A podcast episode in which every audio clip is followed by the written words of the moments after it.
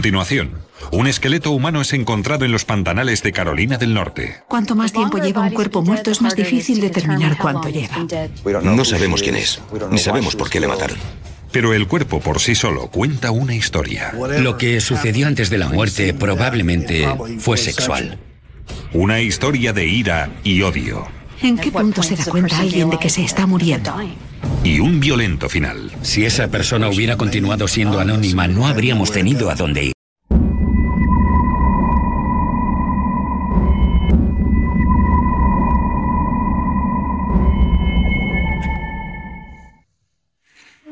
Una fría tarde de primavera del año 2004, Rayleigh Jacobs encontró lo que parecían ser huesos humanos en la parte posterior de la casa que había alquilado en Wilmington, Carolina del Norte. Fue algo horripilante. Nos tropezamos con esos huesos, fue horrible. Primero vimos huesos de pierna y después nos tropezamos con el cráneo y las costillas. Y entonces nos dimos cuenta de que no eran falsos, que eran de verdad. Fue algo terrible. Llamó a las autoridades que actuaron con rapidez para recoger los restos y cualquier posible prueba forense. Los huesos habían sido dispersados por los animales y quizá por la marea, porque aquello era un pantanal. Era un vertedero con mucha basura. La doctora Madori Albert, antropóloga, y su equipo de estudiantes voluntarios recuperaron unos 160 huesos, o el 80% del esqueleto. La víctima era una mujer caucásica de unos 30 años de edad, y a juzgar por la longitud de su fémur, con una estatura que rondaba el metro sesenta. El grado de descomposición indicaba que llevaba muerta aproximadamente 18 meses. Y estaba claro que la mujer había muerto de forma violenta.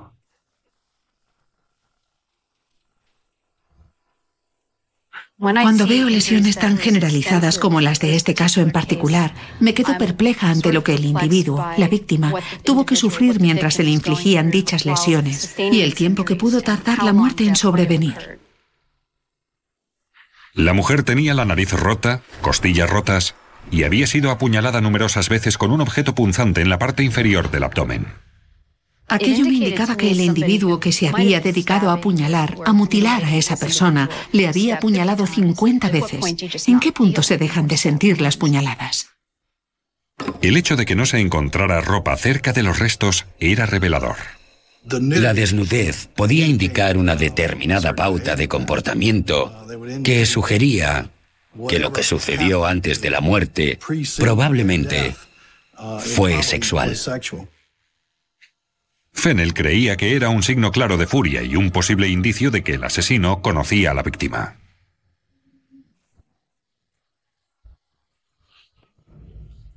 También creía que el asesino estaba familiarizado con la zona. Alguien que sabía que podía volver allí y ocultar ese cuerpo sin ser visto mientras lo llevaba a cabo. Dado que Ray Jacobs llevaba poco tiempo en la casa de alquiler, no fue considerado sospechoso del homicidio. A mí me daba miedo que quien quiera que puso allí los huesos o hizo aquello decidiera volver o no sé, aparecer de repente. Y la verdad es que después de haber encontrado aquello, no sabía qué pensar. La primera prioridad era identificar a la víctima, una tarea que no iba a resultar sencilla. Según la Dow Network, una organización que rastrea el número de víctimas desconocidas, había 100 casos más relativos a víctimas sin identificar solo en Carolina del Norte. Los investigadores tenían la esperanza de que la antropología forense acotara la búsqueda. Obviamente para realizar cualquier tipo de investigación hay que empezar por descubrir quién es esa persona. La víctima encontrada en el pantano de Carolina del Norte había sufrido una muerte violenta. Había sido golpeada, apuñalada y su cuerpo desnudo abandonado en el pantano en el frío del invierno. Pero ¿quién era esa persona?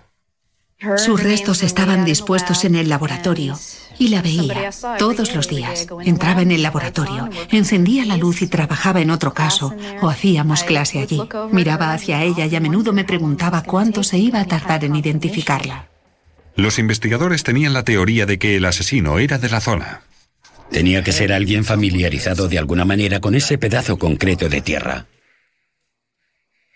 Y si el asesino era de la zona, La víctima también podía serlo, así que los investigadores buscaron en los informes de personas desaparecidas a mujeres caucásicas que hubieran vivido en un radio de 80 kilómetros y que hubieran desaparecido en los últimos 18 meses.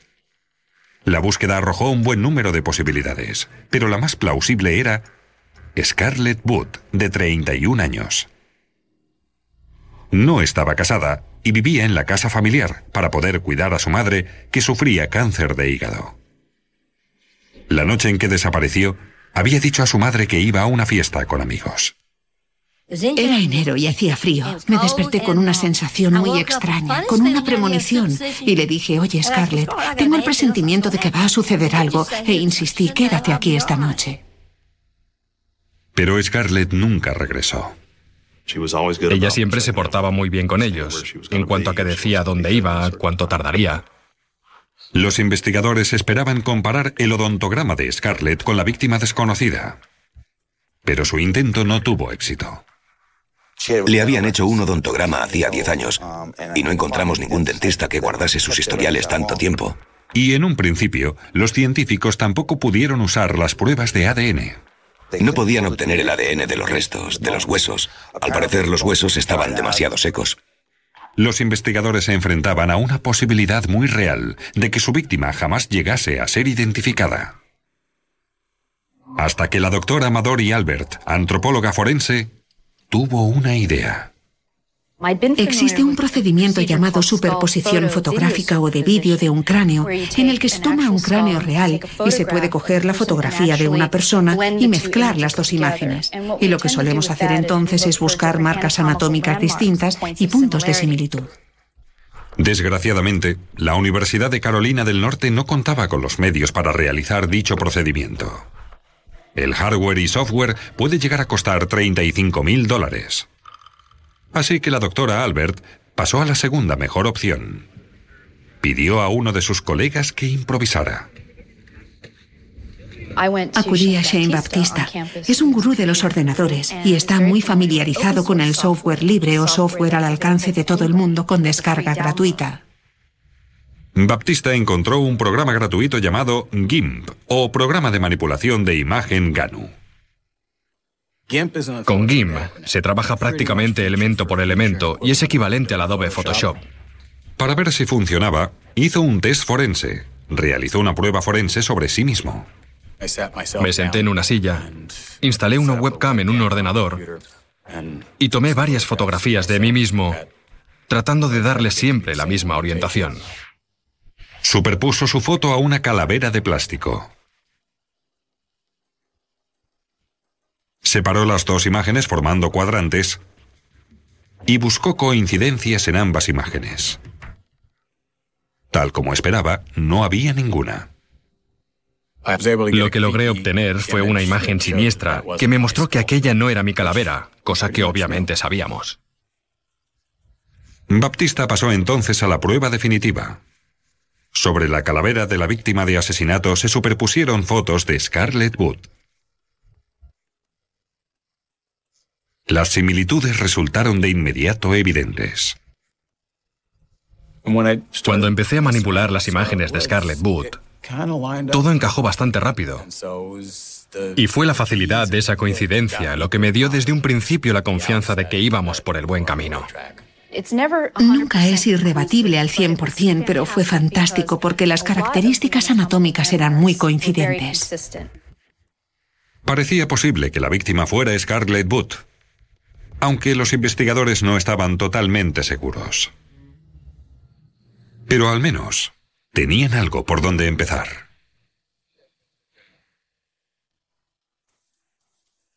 Tras el hallazgo de un esqueleto en propiedad privada, los investigadores centraron su atención primero en el dueño de la propiedad y en los residentes como potenciales sospechosos. Los investigadores descubrieron que en la época del asesinato había dos inquilinos viviendo en la propiedad, ambos hombres de entre 25 y 30 años. Los dos tenían historiales de índole cuestionable con las fuerzas de la ley. El propietario contó a la policía que los hombres se habían marchado hacía un año y medio, lo que equivalía aproximadamente a la época del crimen. Se habían ido apresuradamente, dejando atrás muebles, ropa. En la casa quedaban prendas de mujer, ropa interior, ese tipo de cosas.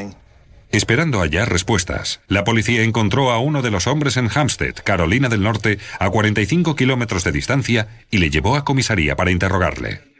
¿Organizaban ustedes, ustedes fiestas allí en la casa? ¿Qué clases de armas poseen? Ninguno de nosotros tiene nada que ocultar. ¿Y usted cómo lo sabe? El hombre dijo que no sabía nada del asesinato y que no había conocido a Scarlett Wood. Dijo que él y su compañero de casa no se llevaban bien y que habían abandonado la propiedad alquilada después de haber vivido allí solo unos meses. Solo unas personas que comparten casa y se separan por problemas de dinero. La policía no estaba tan segura y envió a un equipo forense a registrar la casa. Todos los suelos, paredes y techos fueron rociados con luminol, pero no aparecieron signos de sangre. Después de entrevistar a esos inquilinos y a los anteriores, nos quedamos prácticamente en un punto muerto. Después, los investigadores interrogaron a todos los amigos de Scarlett Wood. Y su mejor amiga, Lynn Bollinger, dijo que sabía a dónde se dirigía Scarlett la noche de su desaparición. Dijo que Scarlett pasaba todas las noches del viernes en un motel local donde normalmente se celebraba una fiesta. Se reunían en un motel donde montaban fiestas, bebían cerveza y sencillamente lo pasaban bien. Creo que iba Scarlett y tres o cuatro personas más. La policía interrogó a varias personas que habían acudido a aquella fiesta. Dijeron que todos se habían marchado alrededor de las dos de la madrugada, excepto Scarlett y un amigo suyo, John Wayne Boyer, de 47 años. John Boyer era camionero. De hecho, había trabajado en un par de lugares distintos aquí, en Wilmington. Boyer ya no vivía en la zona. Había sido interrogado por la policía después de la desaparición de Scarlett. Estuvieron de juerga y bebiendo. Scarlett quería irse. Como él dijo que no quería marcharse, ella se fue sola. Boyer dijo que se había marchado sobre las 3 de la madrugada a pie. En aquel momento, Nadie acabó de creerse la historia de Boyer de que Scarlett se fue a casa recorriendo a pie 11 kilómetros de distancia, con unas temperaturas gélidas. No iba equipada para el frío. Aquella noche había unos 8 grados bajo cero. Creo que solo llevaba encima unos vaqueros y una chaqueta ligera. Pero John Boyer no tenía antecedentes criminales, y él y Scarlett eran conocidos. Scarlett cuidaba a los niños de su exnovia, por lo que Boyer tenía una relación personal con ella. Sin embargo, los amigos de Scarlett lo despreciaban. Mi padre tenía una empresa de transportes propia, o sea que conocíamos a ese hombre. Era muy corpulento, bebía mucho. Y su conducta era buena, pero había algo en él que no me gustaba. No me fiaba de él. Los investigadores lograron localizar el coche familiar que Boyer poseía en el momento de la desaparición de Scarlett. Acabamos encontrando aquel coche familiar y registrándolo, y no encontramos nada en él. También registraron la habitación de hotel donde tuvo lugar la fiesta.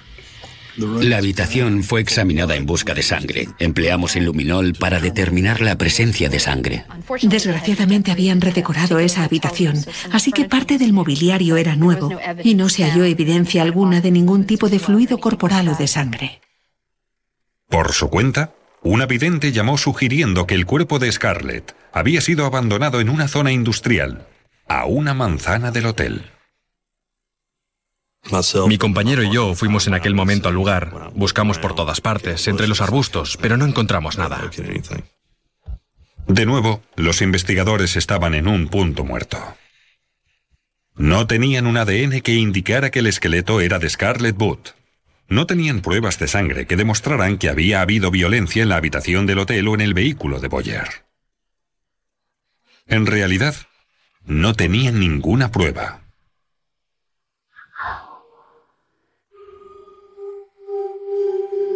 Por medio de una técnica llamada superposición fotográfica facial, una antropóloga forense hizo un hallazgo preliminar que era que el esqueleto sin identificar pertenecía a Scarlett Wood, de 31 años pero era una identificación que no tendría validez ante un tribunal. Los investigadores habían enviado los restos a un laboratorio forense externo con la esperanza de obtener un perfil de ADN, pero por razones que nadie acaba de entender, el laboratorio no tuvo éxito. Sin el ADN jamás podríamos llegar a saber con certeza quién era nuestra víctima, No sé muy bien por qué, pero no consiguieron obtener el ADN de los huesos. Y nos avisaron como un año y medio después de que no podían conseguirlo, que no podían encontrar el ADN. Parecía que no se obtenía ningún resultado del análisis y después de haber pasado el primer año estábamos bastante preocupados y bastante molestos por el tema. Negándose a rendirse, los investigadores enviaron el esqueleto a un laboratorio privado en Pensilvania para contar con una segunda opinión.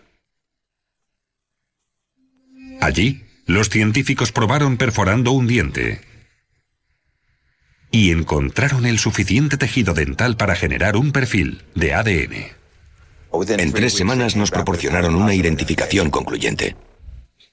E indagando más, el sargento John Leonard descubrió que Scarlett Wood había sido operada de un dedo justo antes de su desaparición y que se había realizado una biopsia. Me habían dicho que la ley dictaba que había que guardar esas cosas durante siete años. Hablé con el médico que realizó la intervención a Scarlett y él me aconsejó que acudiera al lugar en el que conservaban todas las muestras de las biopsias y pude conseguirla. Y lo increíble fue que el análisis del ADN de aquella muestra de biopsia coincidió con el perfil de ADN del diente de la víctima. Fue la mejor noticia que había oído en mucho tiempo. Era la tan esperada conclusión de un misterio y de una muerte muy trágica. Cuando llegó el resultado del ADN y tuvimos confirmación de que la víctima era Scarlett Wood y que John Boyer era la última persona que fue vista con ella, acabamos yendo a Augusta, Georgia, para interrogar a John Boyer. Al principio, Boyer repitió lo que había relatado a los investigadores varios años antes que Scarlett se impacientó esperando que él la llevara a casa en coche y decidió regresar a pie, abandonando la habitación del motel alrededor de las 3 de la madrugada. El sargento Leonard no lo creyó. Llevamos hablando con usted desde las 10 de la mañana y solo dice mentiras. Y ahora tengo el cuerpo, ¿de acuerdo? Por lo tanto, podré saber si me está mintiendo. Bien. De acuerdo. Y con eso, la versión cambió. Fue entonces cuando me dijo que él quería sexo con ella. Ella estuvo de acuerdo, pero él no pudo cumplir. Tuvimos un poco de sexo, un poquito, lo intentamos. Ella se cabreó porque no podía seguir su ritmo. Me dijo, oh, no eres más que un viejo. Ella le despreció porque no había sido capaz de cumplir. Y él acabó empujándola. Ella no sangraba, eso lo sé. ¿No sangraba? No, no sangraba. ¿Usted la empujó y se golpeó con la mesita de noche? Sí.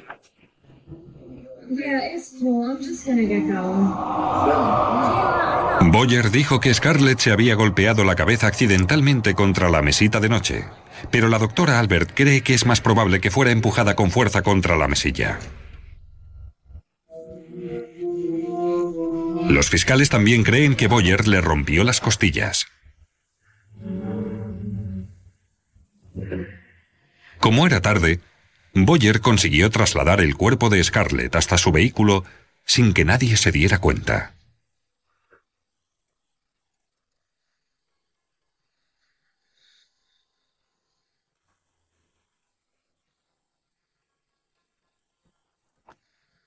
Después lo llevó al campo pantanoso cercano a la empresa de transportes donde trabajaba.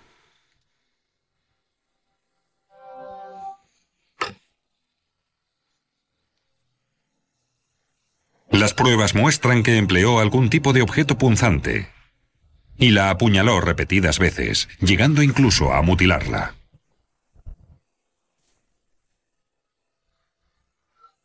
Después, la dejó allí. Aprendí mucho gracias a su esqueleto. Después de muerta ha hecho una importante contribución. Parte de la información que Boyer dio a la policía en su supuesta confesión fue corroborada por las pruebas. Y me asusté. Y la recogí, la cargué sobre mi hombro, la metí en mi coche y la dejé en el bosque. ¿Y se da cuenta de que esta versión es distinta a la que nos ha dado hace diez minutos? Lo sé. ¿Muy distinta a la que nos contó hace tres horas? Pero no todo lo que dijo era verdad. No sangraba, eso lo sé. ¿No sangraba? No, no sangraba. En abril de 2007, John Boyer se declaró culpable del cargo de asesinato en segundo grado y fue condenado a 12 años de cárcel. A la familia de Scarlett todavía le cuesta mucho encajar la magnitud del crimen. Nunca ha contado la verdadera historia de lo que ocurrió en realidad y supongo que nunca la sabremos. Creo que a la señora Booth aún no le entra en la cabeza que su hija no va a volver a casa. Los investigadores también sospechan que Boyer estuvo implicado en el asesinato de Rosemary Mal, 26 años, ocurrido aproximadamente un año antes de que Scarlett Booth fuera asesinada. Cuando vimos la foto, él se detuvo de repente y dijo, la conozco, es prostituta, he tenido relaciones sexuales con ella, quiero un abogado. Y en base a... En base a esa manifestación, es también sospechoso de ese homicidio. Pero John Boyer está ahora entre rejas, porque una tecnología simple, al alcance de cualquiera, identificó a la víctima de ese crimen. Sin el convencimiento inicial de que trabajábamos con una mujer de origen europeo y de edad adulta, los investigadores no habrían sabido cómo centrarse en ese grupo de personas desaparecidas. Y desde luego, sin los traumas que evidenciaban los huesos, no tengo muy claro que hubiera podido haber condena. Jamás hubiéramos sabido que se trataba de ella si no fuera por las pruebas forenses. Nunca lo habríamos sabido. Me alegro de que pillaran a ese hombre. Me sentía muy, y todavía me siento, honrado de haber formado parte de ese proceso y complacido al ver que el sistema no se rinde a la hora de contribuir a que a esa persona se le haga justicia, para dar a la familia un poco de paz y para apartar a ese criminal de la calle, para que no pueda volver a hacer jamás lo que hizo.